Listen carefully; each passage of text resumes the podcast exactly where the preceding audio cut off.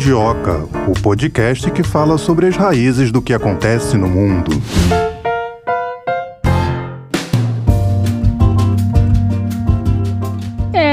Encerrando o ano, hein, Melina? Último Mundioca de 2022. É, quem diria? Último Mundioca e o último dia que a gente fala de África nesse, nesse ano. ano. Porque ano que vem a gente vai continuar falando é, é muito. Agora só vai ter Mundioca em 2023. Olha eu fazendo essa piada de novo.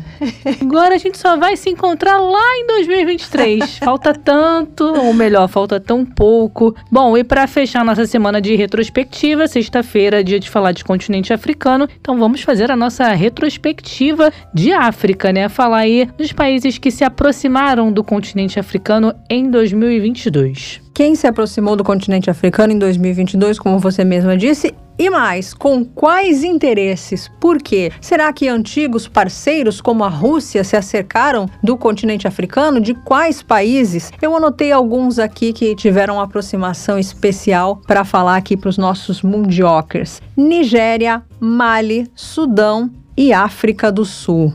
É, e vou cantar uma outra pedra aqui, ó. Episódio 96, para quem não ouviu, nós falamos sobre as investidas russas no continente africano. Vale a pena conferir como um complemento também desse episódio de hoje. Mas por outro lado, tivemos a China também marcando presença no continente africano. Tem uma notícia aqui publicada em agosto de 2022 falando que a China desempenhou um papel essencial no desenvolvimento da cadeia de suprimentos africana, abordando vários desafios, como, por exemplo, a pandemia de Covid-19 e também a questão dos conflitos regionais. Essa presença da China também ajudou a melhorar o desenvolvimento socioeconômico no continente, segundo várias autoridades africanas. As declarações foram feitas em uma cerimônia que marcou o lançamento de um relatório publicado pelo Conselho Empresarial China-África sobre o investimento da China no continente. Do ponto de vista da cadeia de abastecimento, o relatório apresentou os esforços empreendidos pelas empresas chinesas para melhorar a cadeia de abastecimento de África e apoiar o seu desenvolvimento independente e sustentável. Um spoilerzinho para os nossos ouvintes sobre o que, que a gente vai falar nesse episódio que a gente tem falado também nas outras sextas-feiras é, a respeito de África. Eu fiz uma lista aqui, um roteirozinho para gente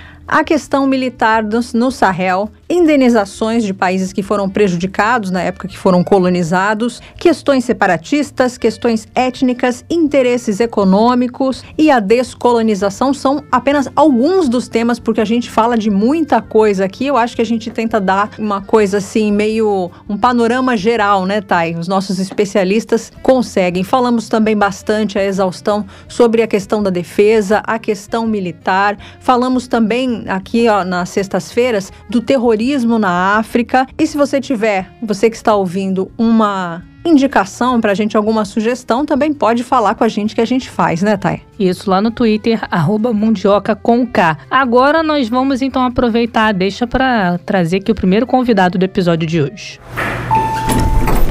A gente conversa agora com Flávio Tales Ribeiro Francisco, historiador e professor de Relações Internacionais da UFABC. Tudo bem, professor Flávio? Seja muito bem-vindo aqui ao Mundioca. Ah, tudo bem. Quais foram os países que mais se aproximaram do continente africano nesse ano de 2022? Para além né, dos principais países aí do sistema internacional, então Estados Unidos e as ex-forças é, coloniais como França e Grã-Bretanha, ah, eu citaria a Turquia, Emirados Árabes, a Rússia, né, que é um dos pontos importantes que a gente vai destacar aqui, uh, Japão uh, também uh, e Israel. Então são países que têm investido aí na aproximação com, com os países africanos, né, independentemente de região.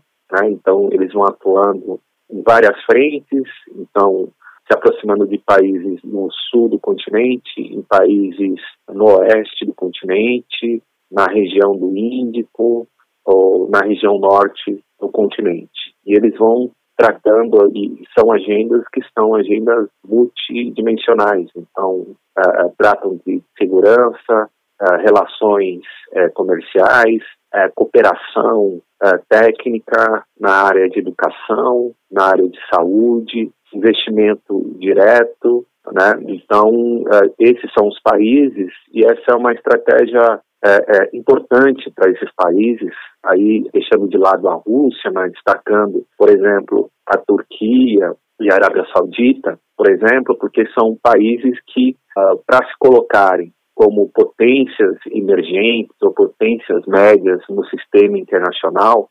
estabelecer relação com os países do continente africano se transformou quase que numa regra. É, de certa forma, o Brasil foi um referencial desse modelo há 10, 15 anos atrás, né, 20 anos atrás, é, quando o Brasil é, reestabeleceu uma agenda estratégica para o continente africano. Então, qualquer potência emergente está no processo de ascensão, a tendência é de estabelecer uma agenda específica para os países do continente africano. Agora o senhor falou da Rússia se fazendo presente aí no continente africano, tema aqui do nosso bate-papo. A Rússia esteve mais presente em quais países da região? Bom, eu diria que ela está mais presente uh, no Mali, tem uma relação histórica aí com Angola, África do Sul, Sudão é, também, né? Sudão é muito importante porque tem aí as tratativas para construção de uma base naval e para estabelecer aí uma presença forte dos russos no Mar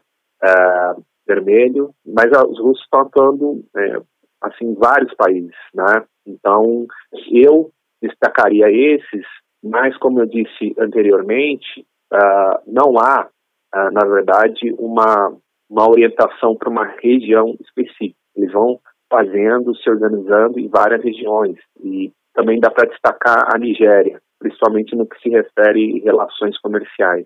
Nessa questão da base militar que o senhor falou, é um projeto que, assim, não agradou muito os Estados Unidos, né? Como que está o andamento disso? Bom, eles estão discutindo há, há cerca de três uh, anos uh, por aí, uh, houve mudanças na, no Sudão, né, no, no governo. isso acabou adiando, mas está é, se discutindo, por exemplo, o, o, tamanho né, dessa base, o quanto de que, quanto do, do, quantas embarcações podem estacionar ali na, nessa base naval. Para além disso, tem em relação a esse projeto uma discussão sobre policiamento né, de, de, eh, de, pirataria naquela região. São muito conhecidos os piratas do, do Sudão que atuam naquela região. Então, a Rússia colaboraria com isso uh, também. Então, uh, houve um estágio que se avançou bastante, mas nesse momento estão se discutindo os detalhes.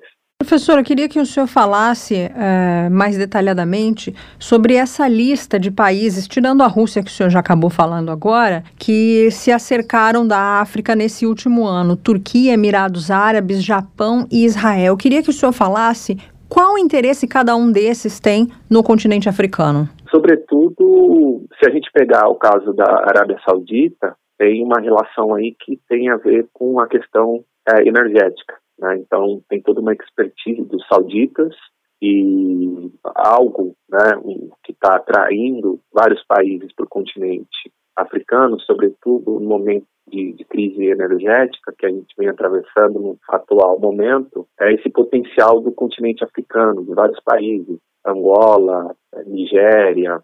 Então, esses países como a Arábia Saudita, por exemplo, tentam levar essa expertise é, estabelecer uma infraestrutura para potencializar, né, desenvolver o potencial desses países na exploração desses recursos energéticos. Então, esse seria o caso Arábia uh, Saudita, mas esses interesses a gente também consegue identificar em Israel. Em Israel, a área de, de segurança é muito importante, né? então uh, a questão de uh, fornecimento de armas, expertise em cooperação, eh, e essa expertise vem por meio de programas de cooperação técnica na área uh, militar, mas eu destacaria, sobretudo, a Turquia. A, a Turquia vem desde 2015 uma agenda muito ampla, né, que como eu destaquei, né, como os países vão atuando em várias frentes, então vem atuando através da atuação de construtoras, ou seja, aquele espaço que era explorado pelo Brasil através das suas construtoras, com o recuo do Brasil, né, a Turquia ela vai preenchendo esses, essas lacunas que são ainda, ainda deixadas pelas construtoras chinesas. As construtoras chinesas elas têm grande presença no continente, mas elas não conta de todas as demandas.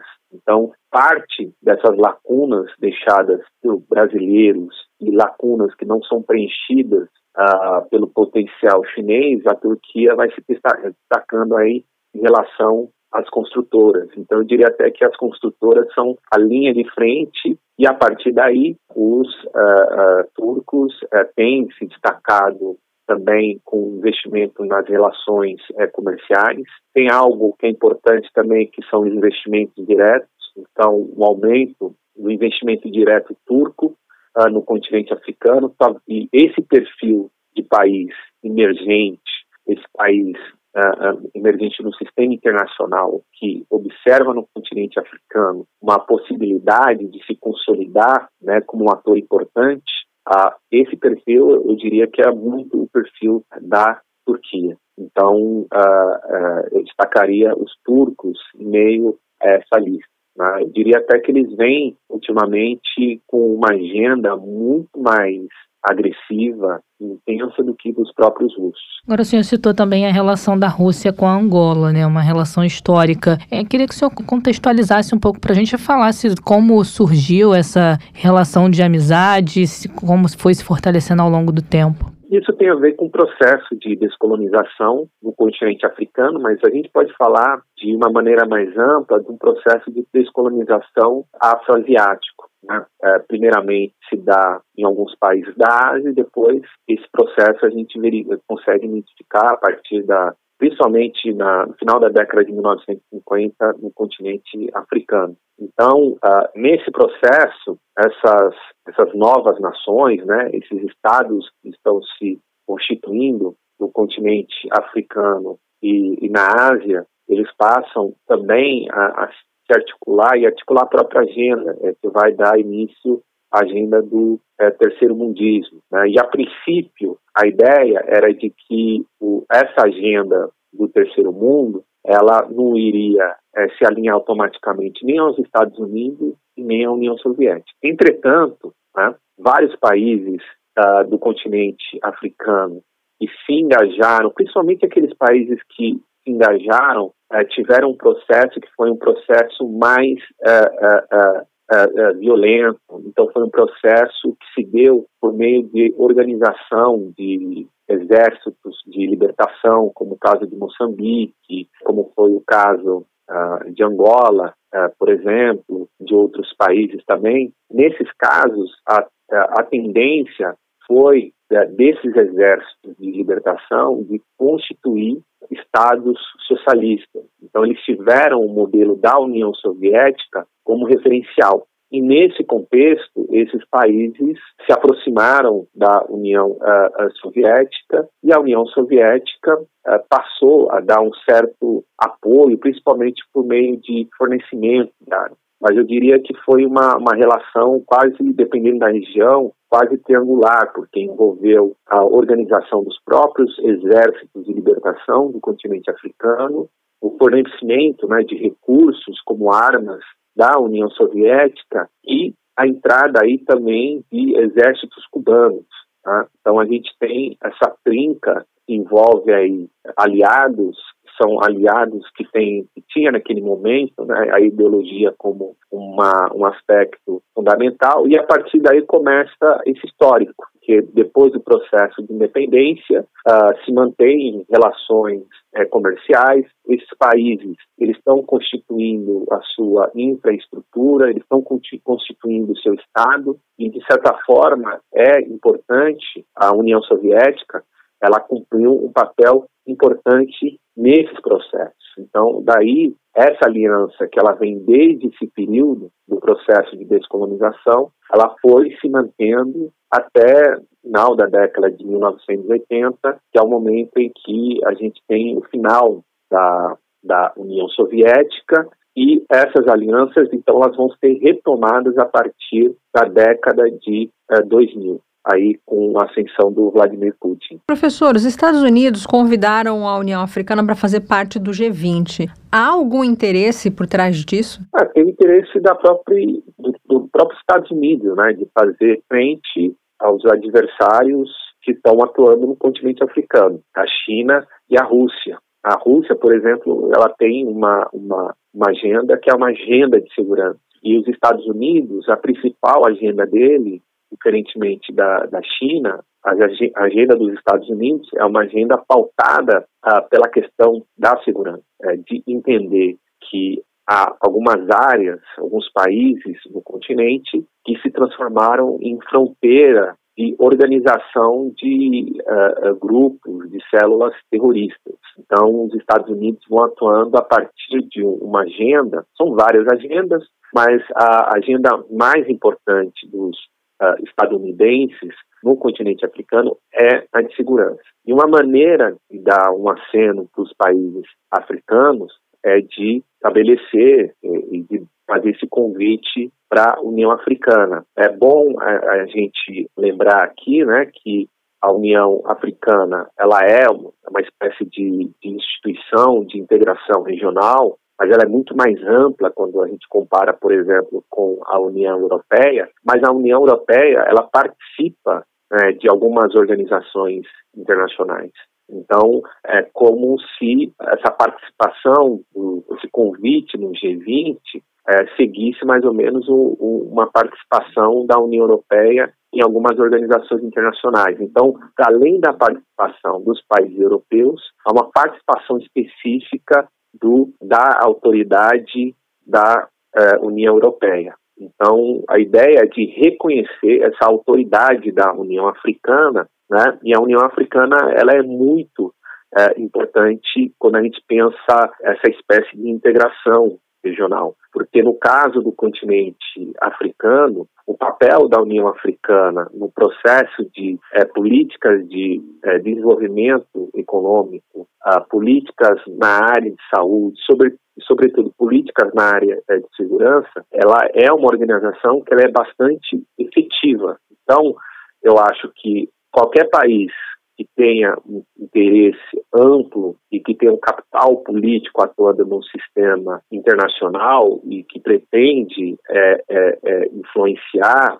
levar sua, sua agenda de maneira agressiva, tem que passar necessariamente por, uma, por um diálogo profundo com a União é, Africana. Então, eu entendo que essa foi uma estratégia dos, dos Estados Unidos, de entender e reconhecer a importância dessa organização. Uh, em muitos casos, uh, a gente tem alguns países que a estrutura uh, do Estado não é comparável com a estrutura estatal da Nigéria, com a estrutura estatal da África do Sul, né, com a estrutura estatal do Egito, então, é, o, o, que cumpre, de certa forma, a, a, União Africana, ela vai preencher a lacuna de alguns países né, que eles não têm ainda uma estrutura estatal como os países mais desenvolvidos do continente afri africano. Por isso, a União Africana ela não é uma simples integração é, regional. Ela já tem um histórico anterior, que é da, da unidade africana.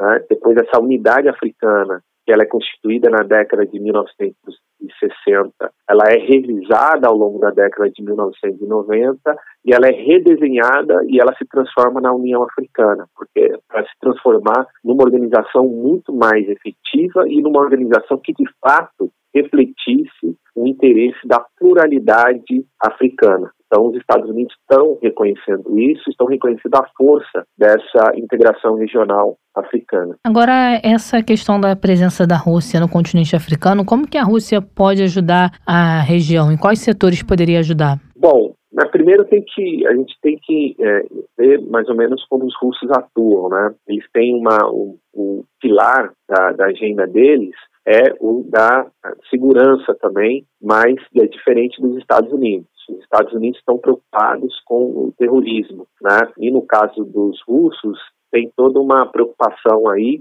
de uh, uh, uma relação com os africanos e uma difusão da expertise russa em termos militares. Então, não é um simples fornecimento de armas. Então, há o fornecimento de de armas, há, ao mesmo tempo, uma expertise russa no que se refere à inteligência militar.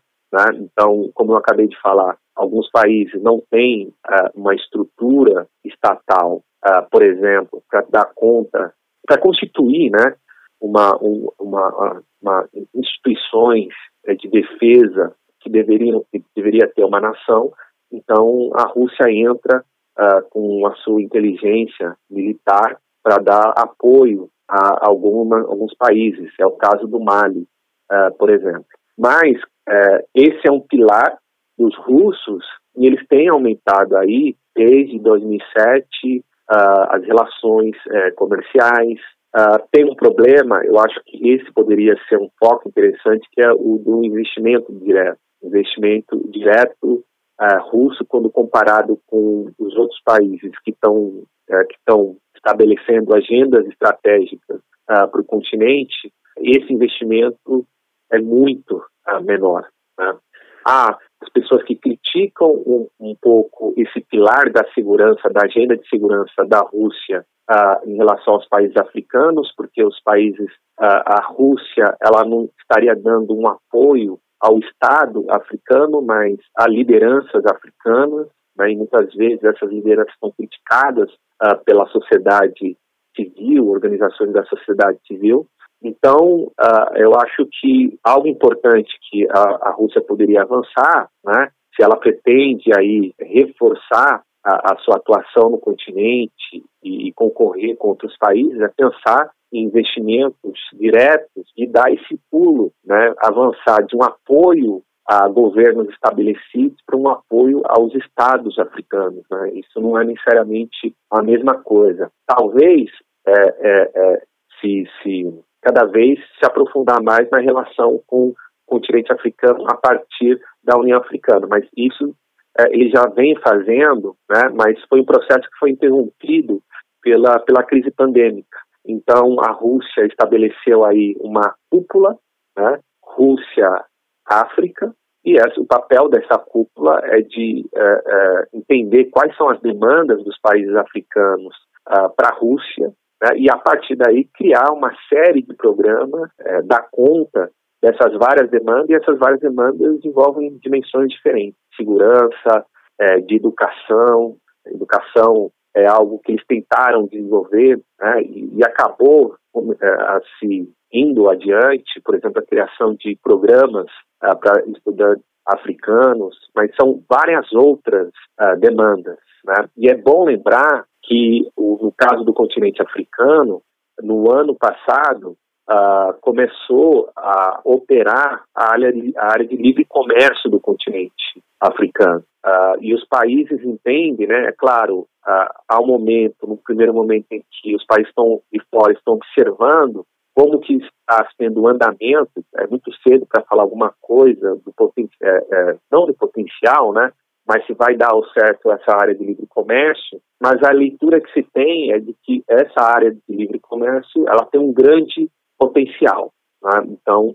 a, a, Rússia, a partir dessas cúpulas, né, a de, mil, é, de 2019, e agora estava, uh, uh, uh, marcado uma cúpula para 2022 em São Petersburgo, mas vai acontecer essa cúpula, então essa um ponto importante que seria interessante para ser debatido, é esse dinamismo aí econômico que pode vir no, no horizonte a partir dessa área de livre é, comércio. Você falou assim de uma maneira muito ampassã. Então, há interesse dos africanos em estudar nas universidades russas e o contrário também existe? O programa, basicamente, é um programa feito para os estudantes africanos estudarem nas universidades russas. Né? Então, não há uh, nada uh, em relação a estudantes russos indo para o continente africano talvez, né, e isso é natural que aconteça, é que estudantes africanos chegando nas universidades russas, uh, alguns programas de pós-graduação, eles passem a investir mais uh, em pesquisas relacionadas a assuntos uh, em termos políticos, principalmente relações internacionais, né, possa avançar alguns estudos sobre o continente africano. E isso vai envolver estudantes russos também. Então, o que é possível perceber é que há o interesse da Rússia em se aproximar dos africanos, a cúpula Rússia com o continente africano, da Rússia com o continente africano, é o meio institucional de, eh, de estabelecer essa aproximação. E uma via interessante é essa via da educação no ensino superior. Até porque isso é, é, acaba retomando uma tradição, que era uma tradição da União Soviética, de formar uh, lideranças políticas africanas. Uh, uh, se a gente for ler um pouco do programa, uma das justificativas do programa é de retomada dessa tradição. Tá? É bom lembrar que um, um dos, o segundo presidente do, da África do Sul, após Mandela, o Thabo Mbeki, ele tem teve formação na numa universidade da União Soviética. Passou então por essa experiência da União Soviética. Então, para além daquele apoio da União Soviética aos processos de independência que foram levados adiante pelos exércitos de libertação africanos, a Rússia também ela contribuiu com a formação universitária de, de várias lideranças políticas africanas. E esse atual programa, ele se justifica em parte a sua existência uh, pela retomada dessa experiência né, de formação de liderança africana mas, a, mas também uma preocupação que não é mais só uma formação política. Talvez naquele período a formação política fosse muito mais importante. É muito importante que esses estudantes africanos, por exemplo, eles tenham um conhecimento na área de engenharia, por exemplo, para lidar com exploração uh, de minérios.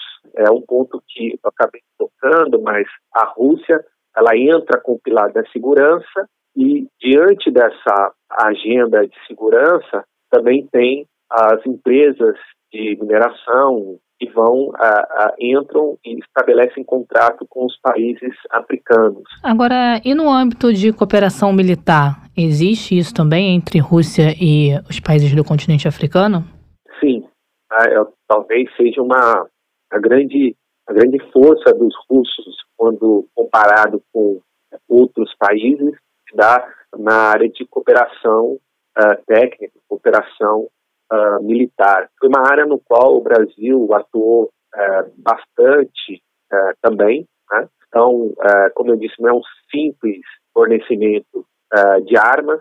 Há vários países, alguns países do continente africano que passam por crises institucionais e nesse caso, como você não tem, como não há uma forças armadas tá, que tem uma tradição ou que tem uma capacidade para lidar com os atuais uh, ameaças, né, que são muito mais complexas do que as ameaças de décadas atrás, a Rússia ela oferece essa cooperação a partir de formação uh, dos militares no continente africano também. Então, eu diria que é uma, fosse para destacar né, uma, o, a agenda da Rússia para o continente africano, eu daria esse destaque da área de cooperação uh, militar. Professor, o senhor falou um pouquinho, né, quando tocou no assunto das agendas multidimensionais dos países que estão interessados no continente africano, o senhor falou um pouquinho sobre cooperação técnica. Eu queria que o senhor falasse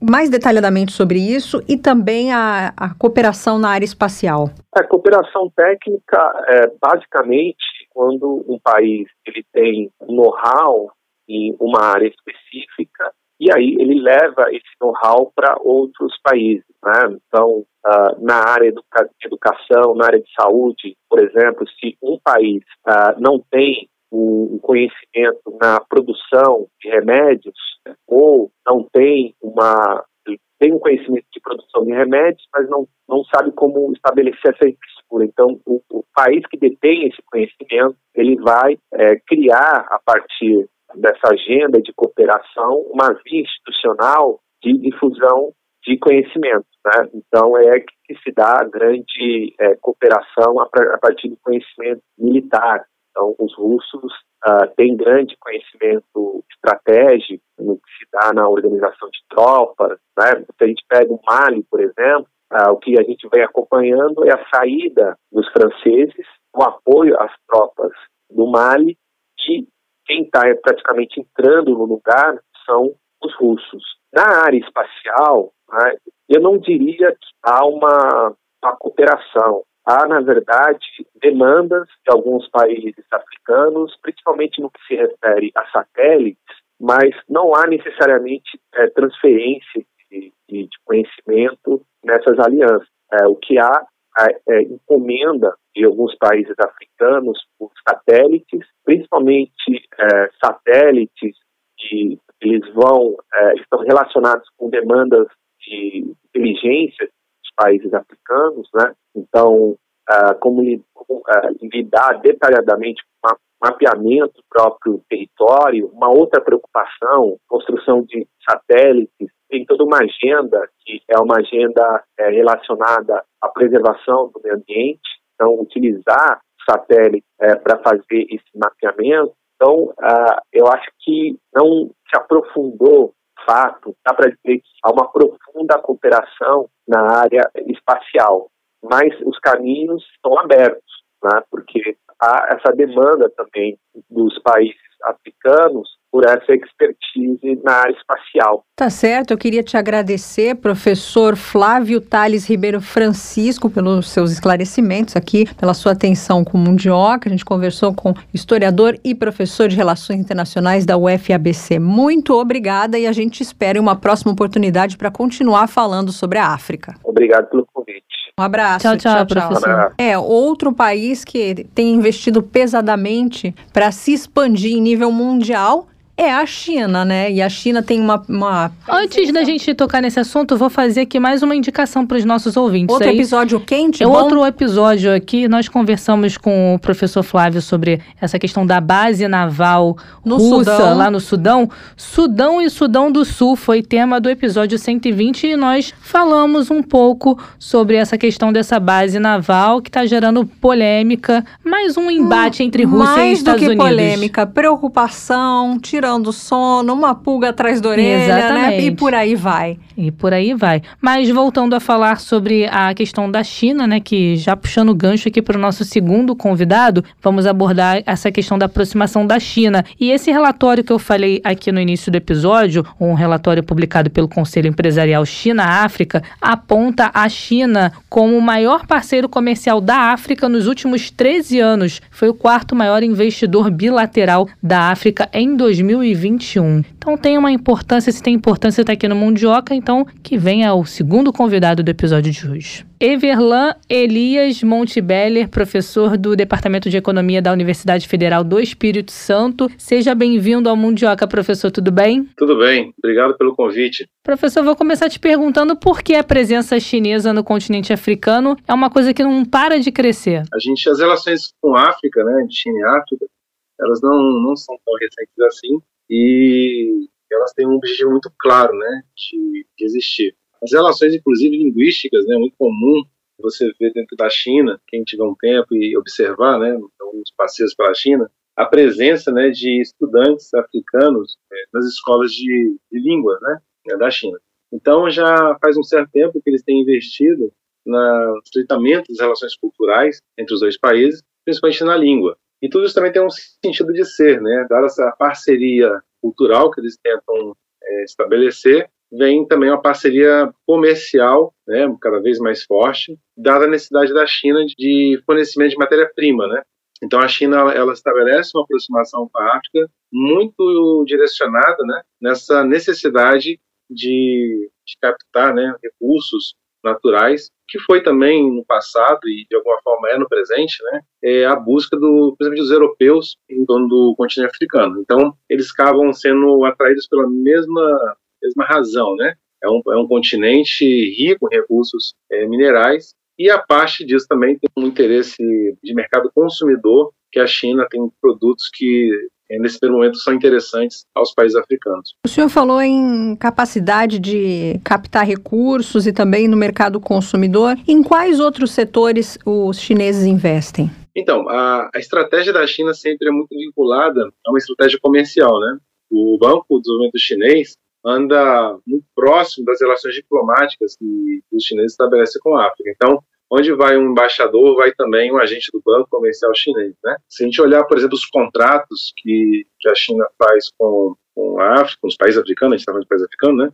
É, basicamente são contratos de, de comércio e também, de alguma forma, vinculados à infraestrutura. Então, por exemplo, você tem é uma vasta um campo de obras, né? É, acontece na África. Em termos de construção de hospitais, rodovias, é, você tem Camarões, por exemplo, construção de usinas hidrelétricas, centros de saúde né, República do Centro Africana. Você tem também construção de projetos de irrigação em Gana. Você tem apoios a investimentos, né, de, de fábricas têxteis na em Mali. Um pouco também que o Brasil começou a fazer, né, com os países africanos, né, levar Embrapa levar apoio à irrigação, à infraestrutura, um pouco disso, mas a China faz isso com muita mais é, primazia e faz com muito mais habilidade, com mais intensidade, e então essas relações focadas, né, em construção de infraestrutura é o carro-chefe. Também tem uma coisa muito interessante, né, como um pouco aconteceu com o Brasil, né, um pouco muito similar. Quando a empresa, quando o país africano faz um empréstimo para a África, né, para a construção de um projeto, de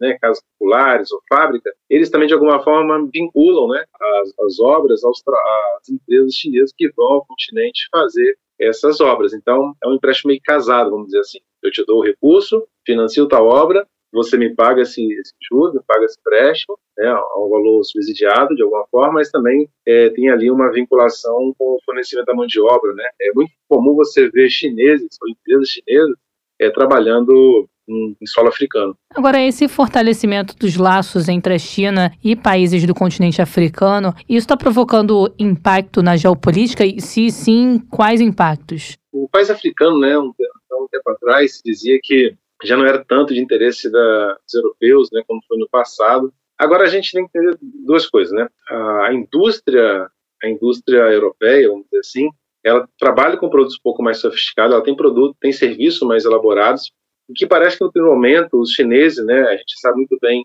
o que uma indústria, quando está na sua fase inicial, como, é, como foi no passado, já não é bem assim, né, a indústria chinesa lá atrás, ela tinha assim alguns produtos que não eram de grande qualidade, que, que não eram muito fáceis, fáceis né, de você colocar no mercado consumidor europeu. Então, os chineses eles tinham ali na África uma população de baixa renda, e aqueles produtos daquela indústria nascente chinesa eles eram, eram importantes, né? Eles, eles eram, é, né, como tecidos de baixa qualidade, como produtos eletrônicos de baixa qualidade, enfim, uma série de, de que a gente conhece no Brasil, né, que era a febre de 99, aqueles produtos no continente africano atendia a renda da, da, daquela população. Então, os chineses também buscavam ali de alguma forma um espaço, né, para poder se inserir. Agora, o continente africano, diferente talvez, né, do continente americana, aqui Latinoamérica, ou talvez diferente um pouco do, do, do leste europeu. É, o continente africano tem aquela, tinha né, aquela zona de influência histórica né, do imperialismo europeu, mas de alguma forma foi perdendo, né? Os europeus foram de alguma forma deixando esse espaço um pouco mais aberto. E a China conseguia entrar. Você não vê essa presença chinesa tão forte, tão marcante em continente latino-americano. Existe uma certa resistência, né? Uma dificuldade de entrar porque Estados de alguma forma faz questão de proteger essa, essa zona de influência. Então a África de alguma forma era um continente que estava ali um pouco mais fácil dos chineses chegarem. É, eu queria perguntar para o senhor como é que esse investimento que o, os chineses têm feito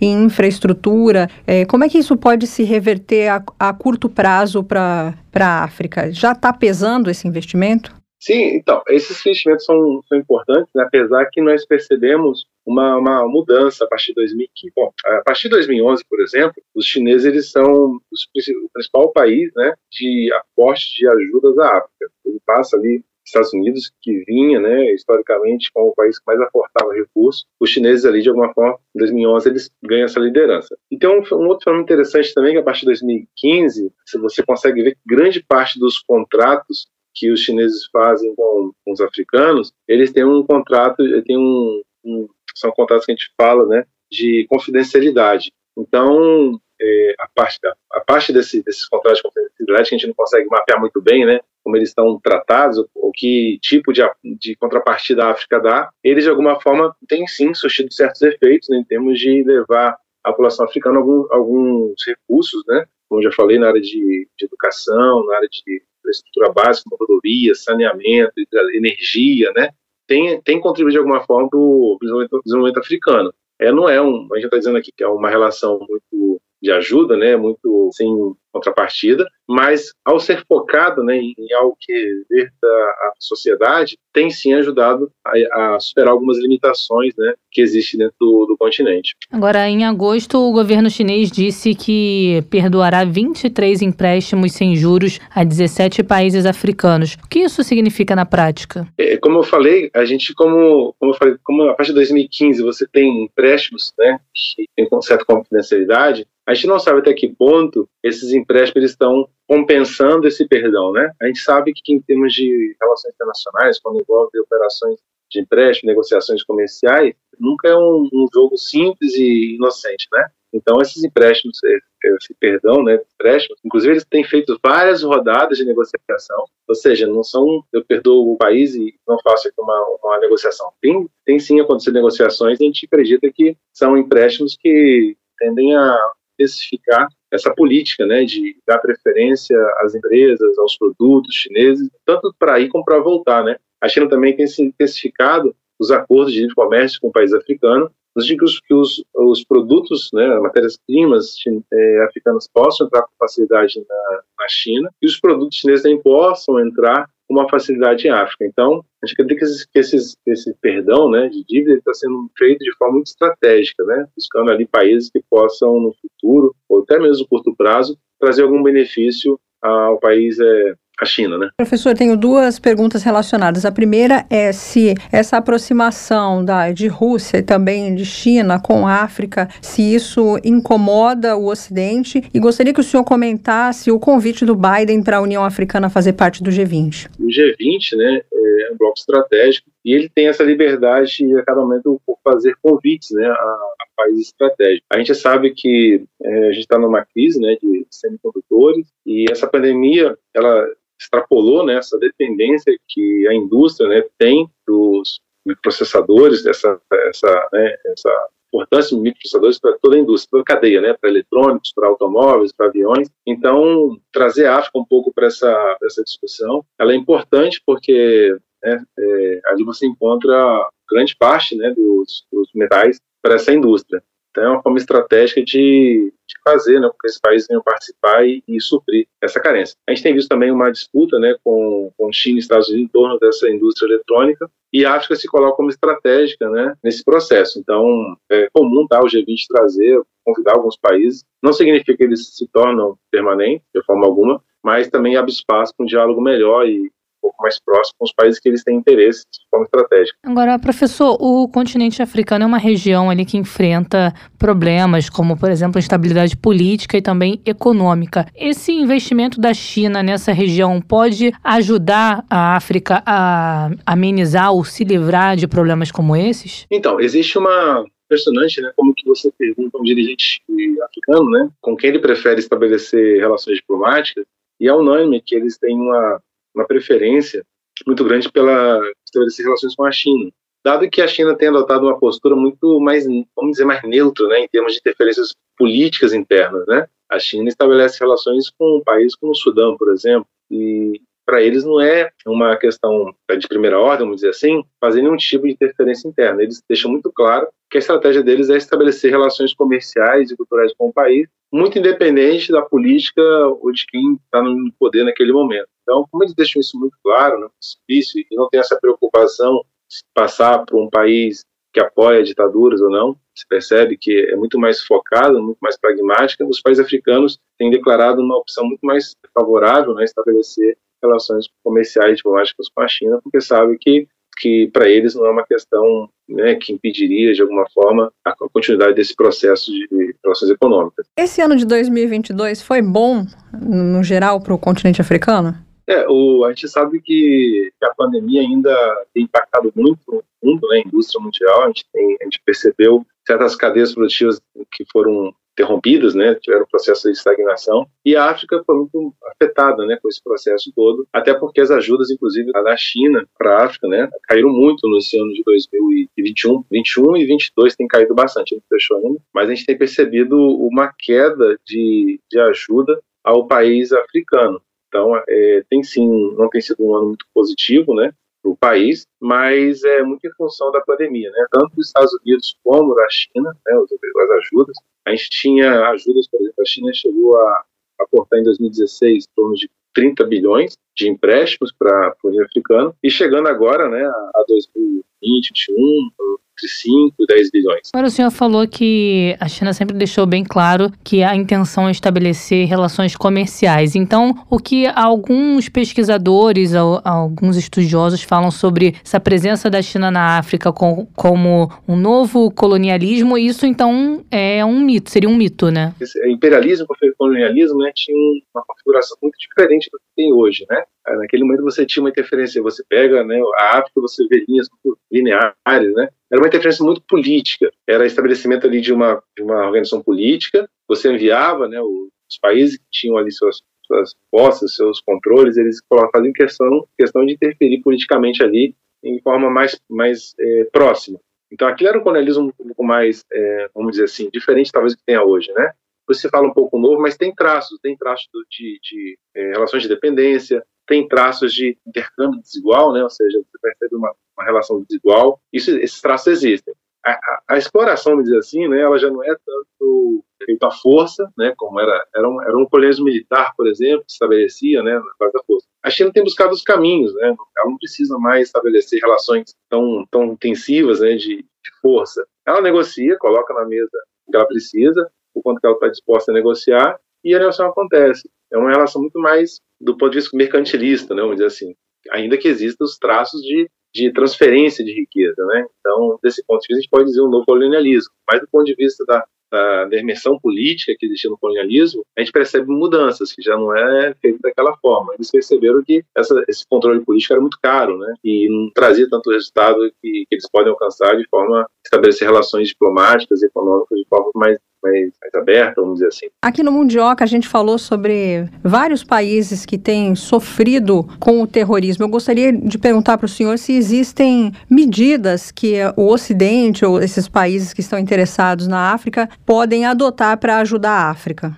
A África tem, tem uma pauta de carências, né, conhecida por todos, né, de carências mínimas de infraestrutura, e a gente sabe que esse tipo de relação que a China estabelece com a África, ela vai justamente nesse sentido. E, e eu acho que projetos nessa, nessa, nessa dimensão, seja por parte da União Europeia, seja por parte dos Estados Unidos, ou até mesmo países, né, alguns países mais em desenvolvimento que possam estabelecer relações, como é o caso do Brasil, são relações positivas, né, porque elas ajudam a construir o país. Né? O país é, é carente ainda de saneamento básico, é carente ainda de infraestrutura básica. Então você tem grandes rodovias que não existiam até pouco tempo, que são construções chinesas, que tem um, um intuito, né, obviamente, de favorecer o escoamento de um, de um produto, isso está claro, mas de alguma forma favorece a população também. Existe também, obviamente, nesses acordos, a gente, quando a gente olha né, o número de contratos, o perfil dos contratos, são contratos também que muitas vezes têm um teor muito de favorecer uma elite né, local. Uhum. Então você tem construção talvez de um,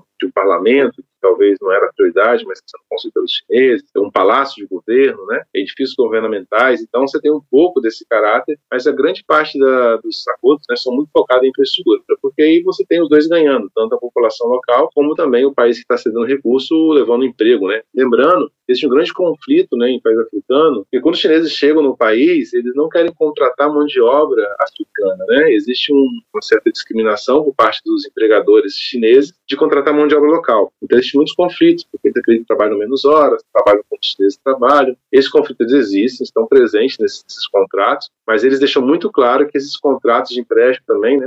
Tem uma série de cláusulas, que eles são contratos que eles têm liberdade de trazer os chineses, colocar para trabalhar nas empresas. É, é uma relação certamente complexa, mas me parece que, no geral, tem alguns resultados positivos, vamos dizer assim.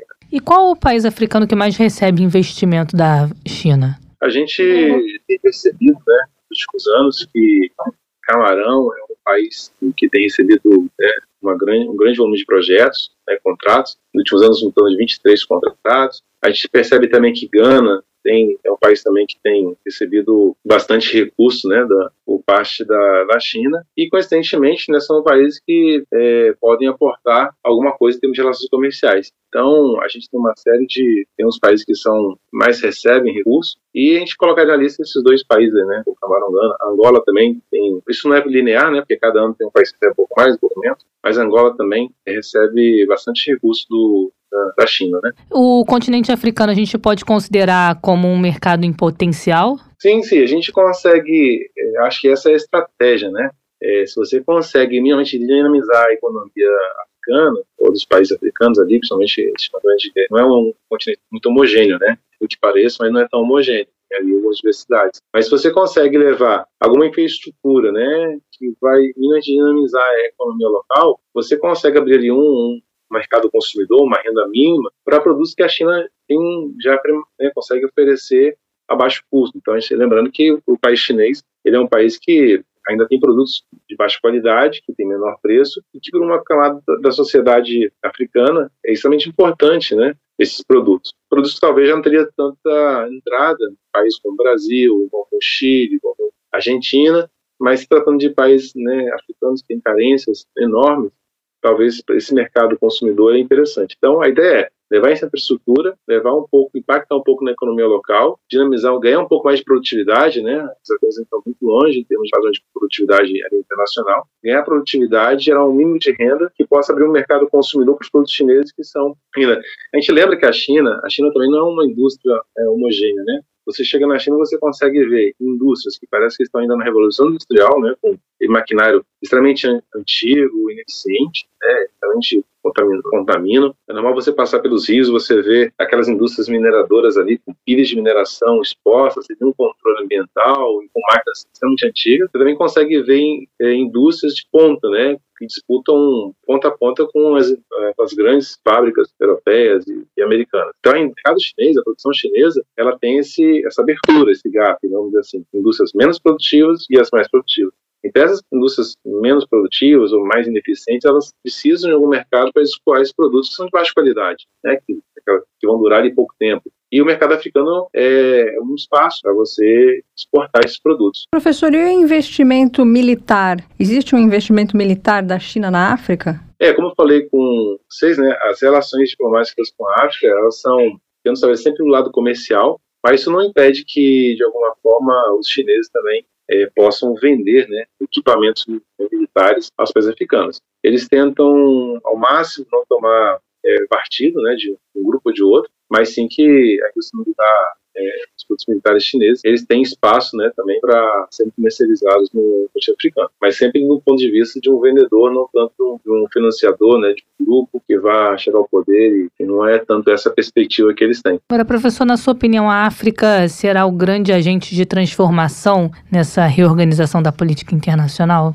A África sempre jogou um papel importante e ainda joga, né? Ainda que não, não, é, o, grande play né, internacional, mas sempre é cobiçado né, pelos players. Então, questionável né, o papel da África. O que a gente precisa é justamente olhar esse continente não só como um fornecedor de matéria-prima, mas também como um parceiro, vamos dizer assim, né, um parceiro comercial. E a China, de alguma forma, tenta criar essa mentalidade, é muito difícil, porque as relações de poderes são muito assimétricas, né? mas ela joga um papel importante sim, porque ela tem ainda é, uma série de produtos inclusive em solo, né? A China precisa dessa produção agrícola pra, né, de, de cereais e de grãos, e a China, de alguma forma, também encontra na África a possibilidade de aumentar essa, esse fornecimento de, de produtos, né? Então ela é, sim, um play importante, né? Mas joga ali, vamos dizer, em segunda, terceira divisão.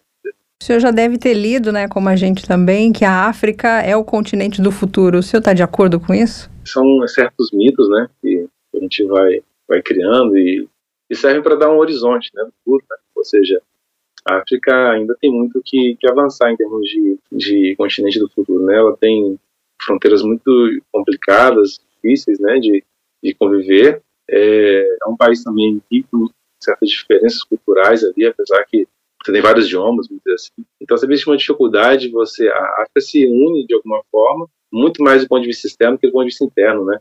Quando você olha para dentro, você vê ali um conjunto de países com, com questões históricas muito diferentes, diferentes. Ainda que tem certas, é, certas é, questões culturais ou linguística, no Zulu, né, que você consegue que existe um continente, mas existem muitas questões internas que eles precisam superar para se lançarem como continente, né? E países também é, são países que têm grandes problemas dentro para resolver. Então, ainda está muito, muito distante né, essa possibilidade da África se organizar como continente, se ver como um bloco né, de, de países capazes de criar ali moeda única ou uma zona comercial única para negociar em blocos. Né? O caminho da África seria talvez esse, né? se unir com o país e criar. Eles tentam, né? A União Africana tenta fazer isso, mas eles não conseguem chegar a muito acordos, né? Como, como o Brasil aqui na América Latina, como no Mercosul, né? A gente, a gente consegue no Mercosul tem certas dificuldades, né? Porque um às vezes quer valorizar a moeda, outro quer depreciar a moeda. Então, assim, eles só, a gente só vai conseguir, eles só vão conseguir sair para frente como bloco de países se houver uma organização mínima, né? Um olhar em uma direção única. Isso, como eles têm problemas internos difíceis superados no curto prazo, isso talvez demore um pouco de tempo, né, para que eles possam se estabelecer como um grupo de países aí e fazer frente às negociações internacionais com os grandes países. Tá certo, nós conversamos com Everlan Elias Montebeller, professor do Departamento de Economia da Universidade Federal do Espírito Santo. Professor, muito obrigada por esse bate-papo. Até uma próxima oportunidade. Obrigado a vocês e precisando conversar sobre África, é um prazer. Aproveito, aproveito também para te desejar um feliz ano novo, professor. Para vocês também, que temos um 2023 melhor, né? Que foi esses anos. Com certeza, um abraço. Um abraço. É, foi muito bom a gente falar sobre o continente africano, quem se aproximou dele, falar sobre a Rússia e os países da África, a China e os países da África. Também demos uma pinceladinha, porque será que os Estados Unidos convidaram a União Africana, que tem 55 países, para participar do G20? Quais são os interesses por trás disso? Porque é difícil achar informação sobre a África, né, Thay? É, mas aqui no Mundioca, toda sexta-feira, você confere tudo sobre o continente africano. E todos os dias você confere também o que? O Mundo Bizarro. Mundo Bizarro. Bora lá encerrar 2022, hein, Melina? Contando uma história que aconteceu na Nova Zelândia. Uma mulher teve sua cidadania negada por estar acima do peso.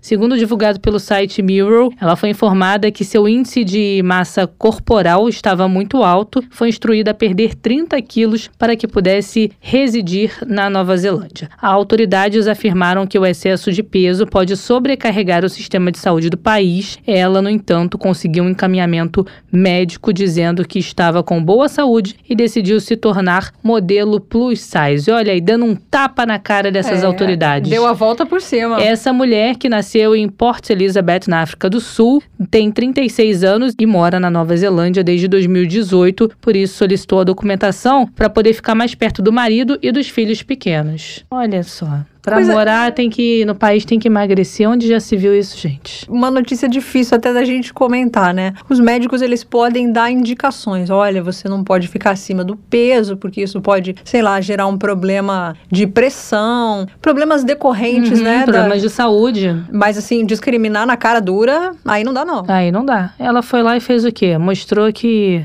não veio esse mundo a passeio. Deu.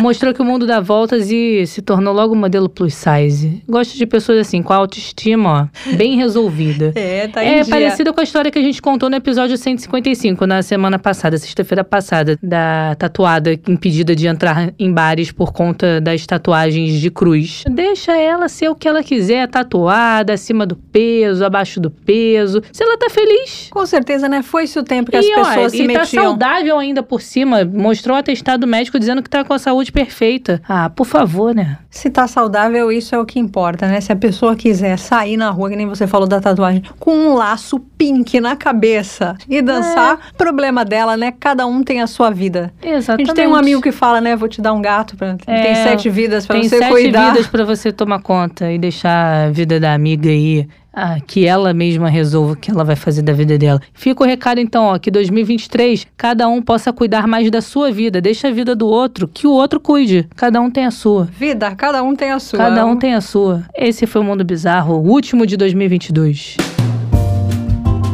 Não vou encerrar 2022 de um jeito diferente. Eu vou encerrar do mesmo jeito que eu encerrei ao longo de todo o ano. Você, querido Mundioca, já foi lá no nosso Twitter, arroba Mundioca com K, segue a gente, interaja conosco também. Importante para você ficar por dentro de tudo que acontece aqui no nosso podcast. Podcast que está disponível nas principais plataformas e também lá no site da Sputnik News Brasil. Eu também tenho um recadinho para dar, que é muito importante pra gente o seu engajamento, você interagir com a gente, dar o seu joinha, curtir o Mundioca, para você ter certeza de que não vai perder nenhum episódio novo. É. Eu não gostaria de perder. Não, não, não, não dê esse mole. Não dê esse mole. Mantenha-se sempre atualizado. Bom, será que em 2023 eu vou mudar o discurso? Não sei. No próximo episódio você vai descobrir. Bom, desejar também feliz ano novo aqui para os nossos mundiocers. Melina, um excelente Réveillon para você. Que 2023 seja um ano maravilhoso para a gente aqui no Mundioca. Eu também desejo a todos os que nos ouvem que seja um ano de muita paz, muita felicidade, muito trabalho, que é bom, né?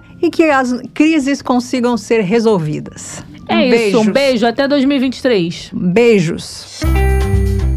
Mundioca, o podcast que fala sobre as raízes do que acontece no mundo.